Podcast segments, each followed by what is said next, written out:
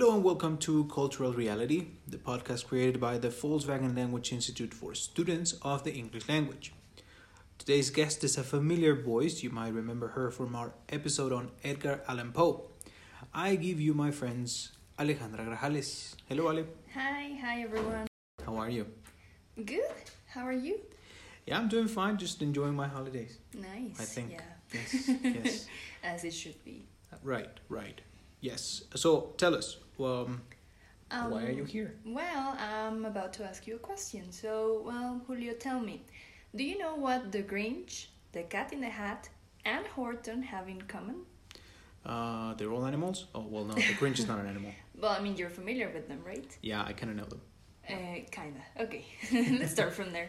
Yeah. Uh, well, these are all characters, and they were all created by the same guy, and they were created by an American writer called Dr. Seuss. Nice. Have you heard of Dr. Seuss? Yeah, I've, I, I have heard about him. He's pretty. He's he's one of the classics.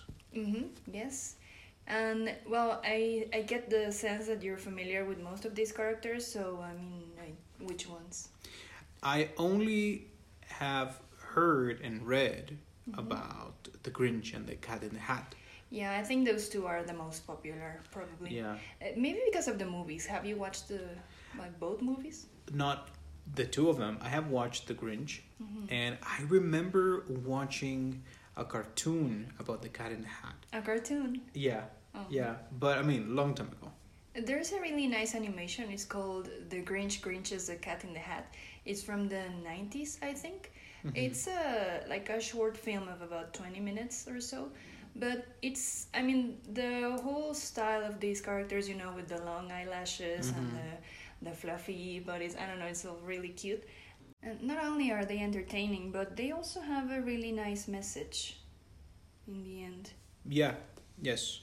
Uh, I remember the, the the Grinch and how it's related to all the people who don't like Christmas. Mm-hmm. You know, I don't think that's the point of it. But anyway, we'll talk about that later. Yes, we'll get into that in just a moment. Yeah. But continuing with the topic of Dr. Seuss, um, he was a really prolific writer. He has over 60 published books. Some of the most popular are uh, Green Eggs and Ham, which is also an animated feature, uh, The Cat in the Hat, of course, How the Grinch Stole Christmas, uh, Fox in Socks, I think is the title, and well, among many others. But a lot of people don't know that before he was a children's writer, he was also a political cartoonist. Have you heard about that? Yeah. Um. Well, his his drawings are very characteristic. Mm-hmm. No. Yes, I mean, as soon as you see it, you just know it's Dr. Seuss. Yeah. hmm And he even did a lot of, well, he created a lot of propaganda, like for American troops during World War II. Cool. So, uh it's a really interesting contrast between the work that we know him mostly for, which is like these whole children's books, Mm-hmm. but then this very political side that he also had. I think it's very interesting. Nice. And another interesting thing is that, well, his work was mainly directed at children, but he never had any children. He never did. No, Cool. no, I mean, eh, he got married first, and his wife couldn't carry any children. Oh. Yeah, so, well, it wasn't really a problem for them, according to some interviews. But when they asked him about this, about how a guy who wrote children's books for a living never had any of his own, he used to say, Well, you make them, I amuse them. Ah, that's very nice. yes, yes, it is. And well, I mean, several of his books are now movies, and I think that's when his work got really popular. Like, it became really mainstream, especially maybe for people like us in countries that are non English speaking. Mm-hmm. And yeah, that's where we got to know his work a little more. Which is also good, right? I mean, Yeah. yeah. I mean, it's another way to to just get to know the the work. Mm-hmm. Yeah. Yeah. Okay. I, as in our previous uh, episode, you're going to delight us now with a little bit of a uh, an extract from uh, the book "How the Grinch Stole Christmas." Is that right? Yes, and fun fact the movies, well, both adaptations, because there's the one from the 2000s and a more recent one. Well, those two are quite long, they're about an hour and a half. But most of what happens in those movies doesn't actually happen in the book because it's actually a poem. It's really short. Yeah. But uh, it's nice how they were able to create all these like extra characters and additional things. But Yes. now we are going to look at the original poem. Cool. Excellent. All right, here we go. How the Grinch Stole Christmas. Every Who down in Whoville liked Christmas a lot, but the Grinch, who lived just north of Whoville, did not. The Grinch hated Christmas, the whole Christmas season. Now, please don't ask why. No one quite knows the reason. It could be his head wasn't screwed on just right. It could be, perhaps, that his shoes were too tight. But I think that the most likely reason of all may have been that his heart was two sizes too small. Whatever the reason, his heart or his shoes, he stood there on Christmas Eve hating the Who's, staring down from his cave with a sour, grinchy frown at the warm lighted windows below in their town. For he knew every Who down in Whoville beneath was busy now hanging a mistletoe wreath, and they're hanging their stockings he snarled with a sneer. Tomorrow is Christmas, it's practically here. Then he growled with his Grinch fingers ner- nervously drumming. I must find some way to stop Christmas from coming. Okay, what do you think so far? Um, well, he gives a biological reason why he doesn't like Christmas. What do you mean biological? well, I mean, he says that his heart is two sizes too small. Mm, okay, well, that could be it. But um, But he does sound really bitter, apart from that. yeah, yes, and I mean, it's, it's impossible not to to hear it and to think about that green figure, you know, evil-like figure, but um, at the same time funny and I don't know. I mean, just funny overall.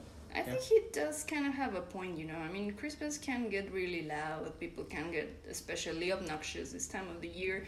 So uh, maybe it's one of those things that where you're into them, like when you're taking part in them, you like them and you have a good time. But when you're looking at them from the outside, they are a little annoying. Yeah, you you yeah, you can see the like the little flaws in the whole thing. Yeah. hmm Yes. So up to this point, you're familiar with what's going on with the story, right? He's Yeah. just he's standing in his cave, looking at the village below, and do you remember what happens next? Um, I don't think I remember, but it has to be something about him doing, you know, taking, taking action, doing something about it. No, Yeah, that's the bit when he dresses up as Santa Claus, and oh, I remember Max. yeah, yeah, that that's actually in the book too. Yes, hmm He takes his dog, and they all they steal all the presents and all the Christmas decorations. yes, So what he was expecting to happen was that when everybody woke up and they realized oh, everything was gone, then Christmas wouldn't happen because Christmas was in the presents and in the decorations. But then, uh, and we're going to listen to this last bit of the poem, things don't go exactly the way he expected them to. Okay. And let's hear the last part. all right. It came without ribbons, it came without tags, it came without packages, boxes, or bags. And he puzzled three hours till his puzzler was sore. Then the Grinch thought of something he hadn't before. Maybe Christmas, he thought, doesn't come from a store. Maybe Christmas, perhaps, means a little bit more. And what happened then? Well, in Whoville they say that the Grinch's small heart grew three sizes that day. And the minute his heart didn't feel quite so tight, he whizzed with his load through the bright morning light. And he brought back the toys and the food for the feast. And he, he himself, the Grinch carved the roast beast. Nice. All right.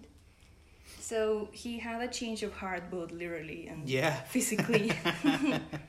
Yes. Mhm. Now, as you mentioned, this is like a story that has a lot to do with not liking Christmas as a concept because it's. Um, well, I think the Grinch's main criticism is that it's very commercial, that it's about money, about buying things. Mm-hmm. But in the end, I also think it has a little bit to do with, with belonging, you know? Yeah. You can tell that he felt like an outsider for most of his life. And Christmas season kind of just exacerbated these feelings he had of not being part of a group, Mm-hmm. not being part of a family, even. So maybe deep down, that's what he really disliked about Christmas. Yeah.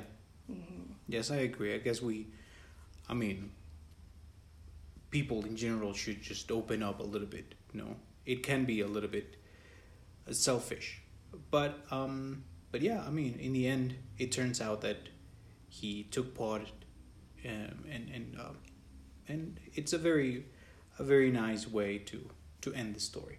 hmm Yeah, Yeah. it's a very sweet story. Yeah. And most of Dr. Seuss' work is like this. Like there is a conflict and things seem to be not they are not going so well. But in the end you they always end up with a really nice message and I really like that. Mhm. That's Well, great. I hope you enjoyed the poem. We really did. We really did. Well, that's it for today's episode. We want to thank Ali for coming back to the show, and we also want to wish you all beautiful holidays and a happy 2022. Goodbye, everybody. Hope you guys enjoyed. Goodbye, Ali. Goodbye.